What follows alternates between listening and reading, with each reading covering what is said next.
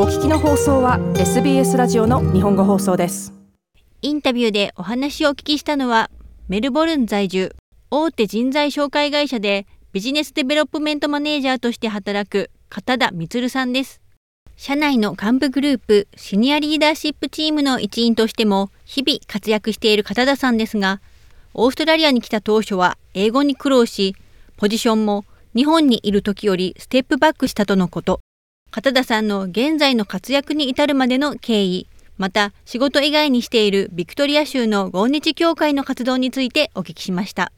まず片田さんにお仕事の内容についてお聞きしていますえー、ビジネスデベロップメントマネージャーとしてあの仕事をしてます。でまあビジネスデベロップメントマネージャーってこう日本語で言うと、まあ、営業マネージャーっていう表現が、えー、一番しっくりくるかなと思うんですけど、えー、主にあの新規開拓営業をしていて、えーまあ、日系企業であったりとか現地のオーストラリアの企業それから、えー、グローバルな企業さんを、えー、対象にですね営業していて、まあ、新規のビジネスを会社に持ってくる流れを、えー、やってます。で、それとは別にですね、えー、社内で一応そのシニアリーダーシップチームっていうのがあるんですけれども、まあ、それはまあ日本語で言うとこう幹部グループっていう言い方をすると一番あのハマるかもしれないんですけれども、そのシニアリーダーシップグループの一員としてあの、まあ、入れてもらっていて、あのそこで、えー、日々頑張っている状況です。お仕事で使う言語はすべて英語ですか ?9 割方は英語ですね。ただ、あのやっぱり日本人のお客さんとかもいるので、あのそういう方と話すときは当然日本語を使いますし、あの候補者の方とかでも、まあ、日本人の方とかも結構いたりするので、そういう方と話すときは日本語を使う。であの一応、現地に根ざしたあの大きな会社なんですけれども、今はですね、えー、日本の会社に買収されて、一応、親会社が、えー、日本の会社になるので、その日本にいらっしゃるスタッフの方と話すときも、もちろん日本語まあ、日本語と英語を両方使うんですけど、比率でいうと、まあ、おそらく9割ぐらいは英語で、えー、1割ぐらいが日本語、そんな感じですね。社員がですね、オーストラリアで大体2000人ぐらいいるんですけど、えーまあ、日本人っていうことでいうと、私ともう一人、あのもう一名パーツにいらっしゃるんですけど、あのそのものだけで、他は全員もあの現地の方なので、もう本当も基本的には現地の会社っていうふうに考えてもらった方がいいかもしれないですね。では、オーストラリアにはどういう経緯で来られたんでしょうか？一番最初のきっかけはですね、えー、1999年にあのオーストラリア人の、ま、妻と結婚しまして、であのまあ、残念ながらも別れちゃったんですけれども、で結婚してすぐに、えー、最初、オーストラリアに来まして、最初来た時はですねまだあの半分こう、ちょっとこう勉強をこうしていて、で半分ちょっとこう、あの、空いてる時間でこうパートタイマーみたいな感じで、あの、仕事をしてたんですけれども、まあ当時はですね、やっぱり英語ももう全然できなくてですね、まあ仕事をしててもこう、もう2ヶ月ぐらいでクビになってしまうっていうのが何回か続いて、最初こう、99年から2001年までいたんですけど、その時にこう、将来のそのキャリア設計というか、あの、全然将来が見えなくてですね、一回日本に帰ったんですね。で、2001年に帰った時には、もうそのまま日本に永住することを考えたんですけれども、それから、えー、子供がまあ2人できたんですけども、あのまあ、一番上の子はちょっとあの ADHD とか自閉症とかっていうのがあってですね、あの2番目の子子もちょっとこう健康上に問題があったりとかして、あのすごいそういうこう難しい状況があってですね、まあ、一番上の子なんかは特にその英語で教育をさせたいっていうあの希望があったんですけれども、なかなかそのインターナショナルスクールとかあの数もなく、こう入学も断られたりとかして、あのもうどうしようかってこう考えていてですね。で、まあ、2年ぐらい考えてあのやっぱりオーストラリアに戻った方が子どものまあ教育もそうだしあの家族全員にとっていいだろうということで、まあ、一年発起してあのオーストラリアにこう行くことを決断した。それが2008年ですね。まず片田さんが日本に一旦帰国したときに日本ではどのようなことをしたのかお聞きしました、えー、日本に帰ってですね、えー、っと最初は不動産屋さんで、えー、働いてました。あの、まあ、5年ぐらいいたんですけどあの不動産の賃貸、え、の営業でして、まあ、私京都出身なんですけども京都ってその学生の街といいますか、えー、地方からこう京都の大学にこういっぱいこう学生さんが来られていてえー、そういう学生さん向けにこう、えー、賃貸のお部屋を紹介するような仕事をしていて、でその時はこう宅建とかもですねあの取って、結構こう自分ではハマってるんじゃないかなと思って、まあ、頑張ってはいたんですけれども、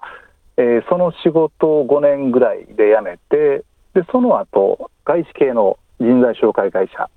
に、えー入ることができて、でそこでオーストラリアに来るまでの1年半ほど、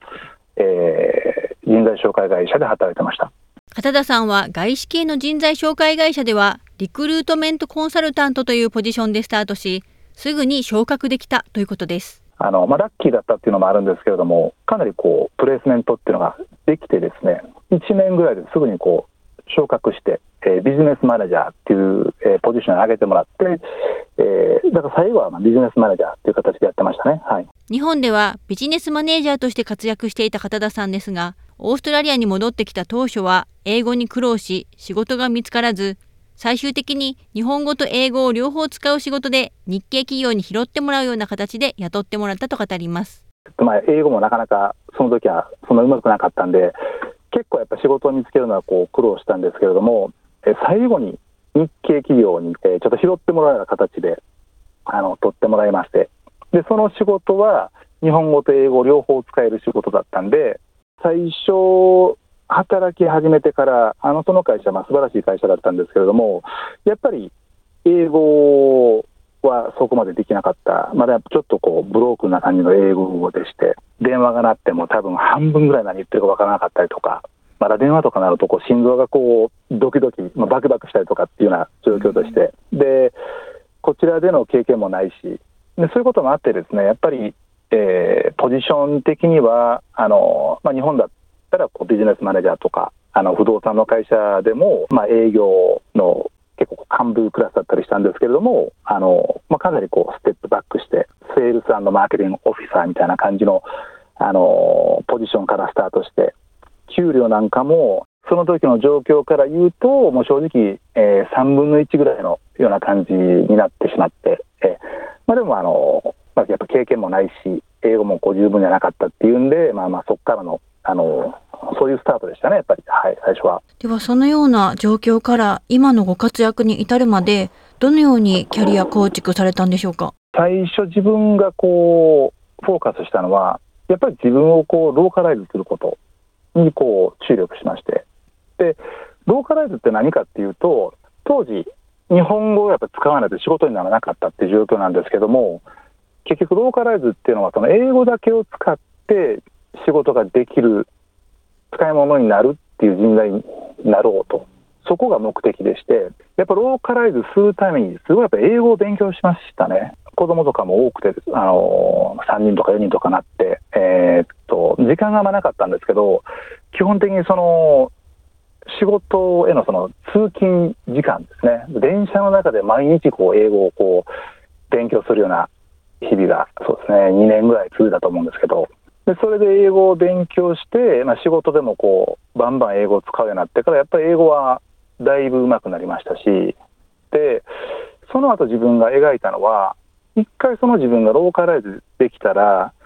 その後っていうのは、当然その、日本で経験したこととか、日本語が話せることっていうのは、あのこれはもちろん残ってるんでで、ここで英語と日本語、この両方の経験を組み合わせたら、自分は多分、オーストラリアでも競争力の高い人材になれるんじゃないかなって思ってたんで、だそういうこうキャリアの構築を、まあ、デザインして、えーそうなれるように努力してきたって、そんな感じですかね。次に片田さんの英語の勉強は具体的にどういったことをしたのかお聞きしましたまあ、基本的にはその反復ですよね、なんかこう、前置詞とか、英語のフレーズとか、あのまあ、ちょっと文法とか、そういうことのこう反復でこう基礎を固めるためのあの勉強をしてたっていう感じなんですけど、使ってた教材も基本的には日本の教材ですよね。英語で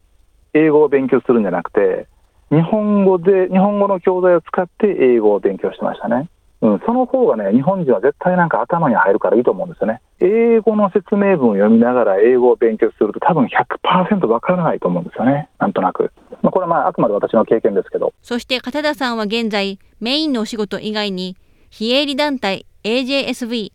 ビクトリア州の合日協会でバイスプレジデントとして活動していますそれについてお聞きしましたえー、そこで、まあ、ボランティアをしてるんですが、あのそこの活動の内容っていうのは、あのまあ、年に5、6回ですかね、大体こうビジネスセミナーをやったりとか、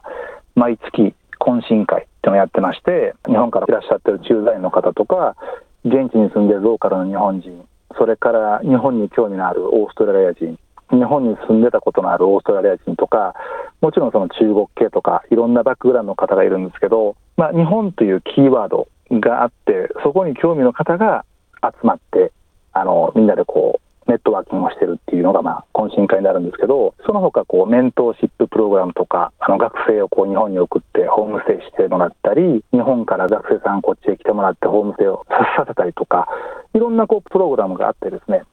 あの目的は、まあ、日豪の交流の促進ですね。最後に片田さんに合日協会で活動するにおいて込めている思いを話してもらいました、まあ、私もだいぶいい年になってきましてあの何か自分もこう社会貢献とかやっぱしたいなっていう思いも当然ありますしでこの日豪のこうコミュニティっていうのはあの、まあ、自分もこう所属するっていうと変ですけどもあの、まあ、自分もそのスペースにいると思ってるんですけど、このスペースはまあ素晴らしいあのコミュニティだと思ってるんですけど、そこをやっぱどんどんこう盛り上げていきたいなっていう気持ちもあるし、そういうまあコミュニティに対する貢献したいっていう気持ちがやっぱりありますね。うん、インタビューでお話をお聞きしたのは、ビジネスデベロップマネージャーとして活躍している片田充さんでした。もっとストーリーをお聞きになりたい方は iTunes や Google ポッドキャスト Spotify などでお楽しみいただけます。